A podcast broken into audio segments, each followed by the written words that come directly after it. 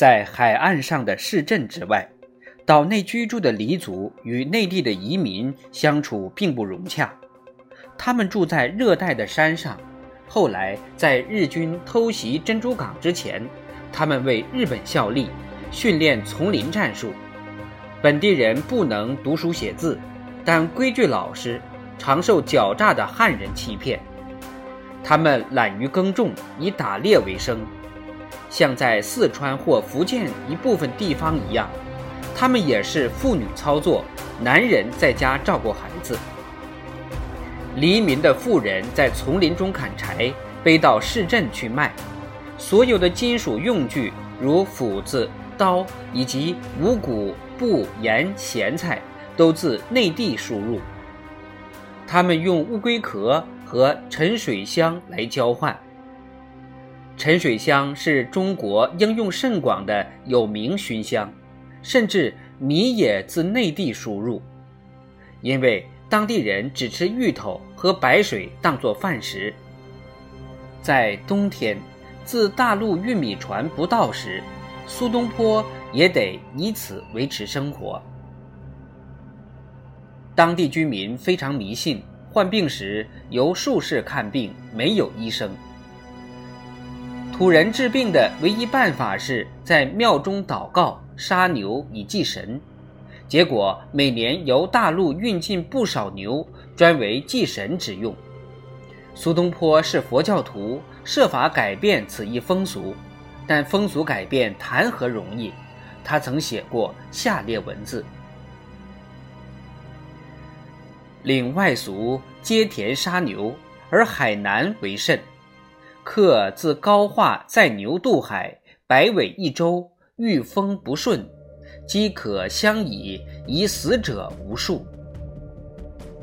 牛登舟，皆哀鸣出涕。既至海南。”耕者与屠者常相伴，并不饮药，但杀牛以祷。富者至杀十数牛，死者不复云，幸而不死，即归得于屋。以乌为衣，以牛为药。见有饮药者，屋则云：神怒，病不可复治。亲戚皆为却药尽医，不得入门。人牛皆死而后已。地产沉水香，香必以牛一之离，离人得牛，皆以祭鬼，无托者。中国人以沉水香供佛，辽地求福，此皆烧牛肉也，何福之能得？内地人始终不能征服那些丛林中的居民。官兵一到，他们只要退入丛林中，官兵根本不想到山中居住，自然不肯深入。黎民有时因与汉人有争吵纠纷，也偶会进袭市镇；有时为商人所欺，在衙门得不到公正审判，他们唯一的办法就是把此人捉住不放，然后将金钱索回。苏东坡后来写了一篇两千字长文，论此种情形，并表示对此丛林蛮族无法征服，只有公平相待、公正管理。他认为此等土著是老实规矩的百姓，因为官府不替他们主持公道，他们才被迫而自行执法。这次到海南岛，以身体的折磨加之于老年人身上。这才是流放。苏东坡说，在岛上可以说要什么没什么。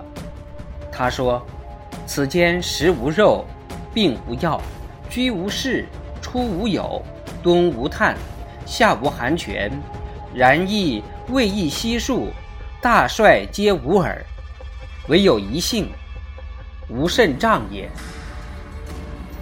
但是他那不屈不挠的精神和达观的人生哲学，却不许他失去人生的快乐。他写信给朋友说：“上有此身，赋予造物，听其运转，流行坎止，无不可者。故人知之，免忧。”是张敦和苏东坡的其他敌人烦恼的，是他们竟无奈苏东坡和？在哲宗元符元年，也就是一零九八年的九月十二日，他在日记中写自己的坎坷，说：“吾始至南海，环视天水无际，凄然伤之。曰：何时得出此岛也？已而思之。天地在积水中。”九州在大瀛海中，中国在少海中，有生孰不在岛者？覆盆水于地，介浮于水，以覆于界，茫然不知所迹。少焉水河以及进去，见其类出涕，曰：“己不复与子相见？”岂知俯仰之间有方轨八达之路乎？念此可以一笑。戊寅九月十二日，与客饮薄酒，小醉，信笔书辞职。苏东坡也许是固执，也许真是克己自治，至少也从未失去那份诙谐轻松。僧人参了，派一个小沙弥到海南岛去看他，带有一封信和礼物，并说要亲身去探望。苏东坡回信说：“谋到贬所半年，凡百粗浅，更不能细说。大略只似灵隐天竺和尚退院后，却住一个小院子，折足称中，腌糙米饭便吃。”便过一生也得，其余瘴痢病人，北方何尝不病？是病皆死得人，何必瘴气？但苦无医药，京师国医手里，死汉尤多。参了闻此一笑，当不复忧我也。故人相知者，即以此语之。他在岛上的人生态度，也许在他贬居此地最后一年，在杂记中所写的那段话表现得最清楚。己卯上元，余在瞻耳，有老书生数人来过，曰：“良月佳夜，先生能一出乎？”余欣然从之。不成西，入僧舍，立小巷，民夷杂糅，屠沽纷然。归舍已三鼓矣，舍中眼观蜀寝，已在酣矣。放丈而笑，孰为得失？过问先生何笑？盖自笑也。然亦笑寒退之钓鱼，无德更欲远去。不知钓者未必得大鱼也。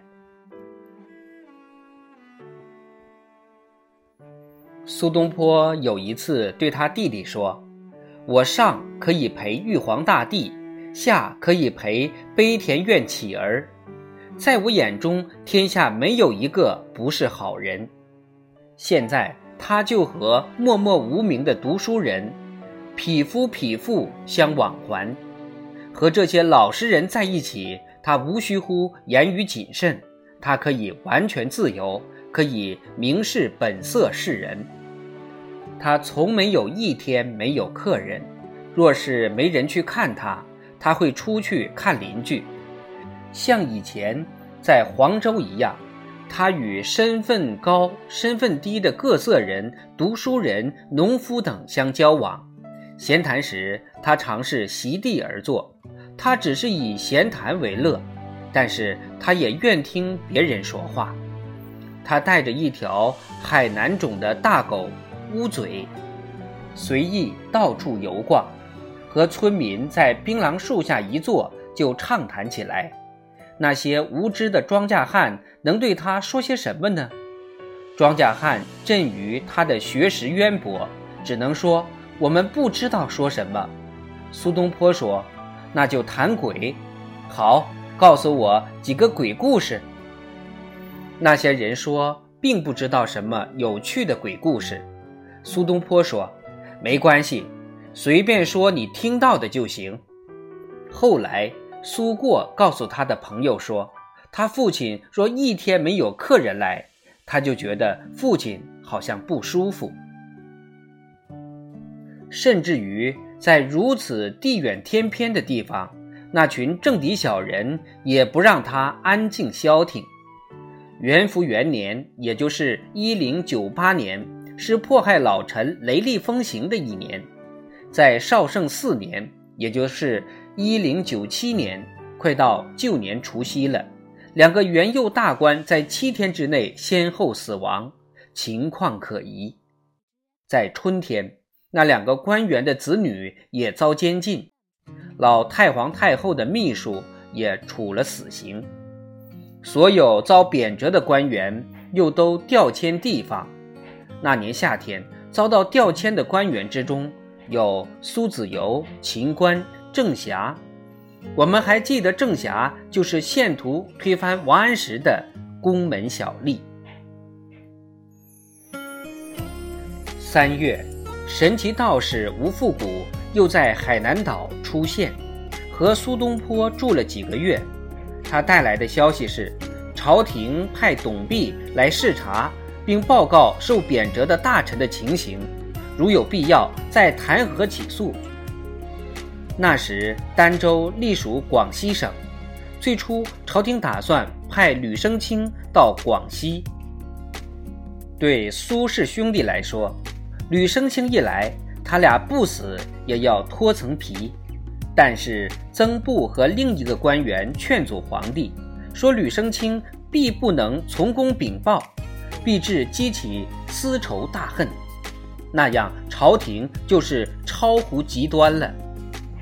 因此一劝，吕生清改派到广东，董必派到广西。果不出所料，董必找出了纰漏。他说苏子由强占民房，雷州太守厚待罪臣，并善于照顾，太守乃遭撤职，苏子由改调到惠州以东地区。当年苏东坡曾谪居在惠州，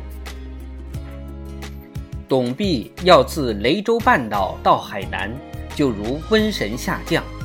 但是他的副手彭子民对他说：“别忘记，你也有子孙。”董必听了，遂停止不去，只派下属过海，查看苏东坡的情形。那个官员发现苏东坡住在官舍里。